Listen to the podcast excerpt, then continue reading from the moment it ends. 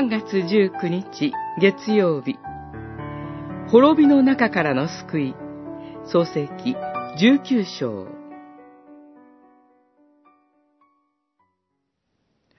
ロトはためらっていた。主は憐れんで、二人の客に、ロト、妻、二人の娘の手を取らせて、町の外へ避難するようにされた。主は言われた。命がけで逃れよ。後ろを振り返ってはいけない。低地のどこにもとどまるな。山へ逃げなさい。さもないと滅びることになる。十九章、十六節、十七節。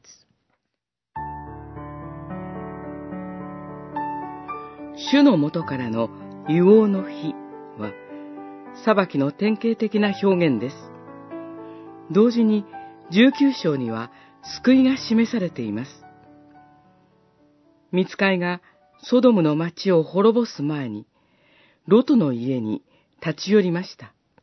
救うためです。しかし、ロトの娘たちの婿は、神の裁きを信じず、ロト自身も逃げることを躊躇します。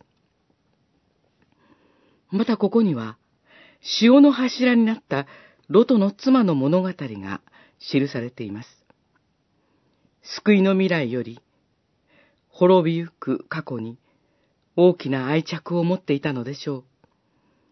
裁きの中から場所的に離れても、精神的にすぐには離れようとしない堅くなさが象徴的に描かれています。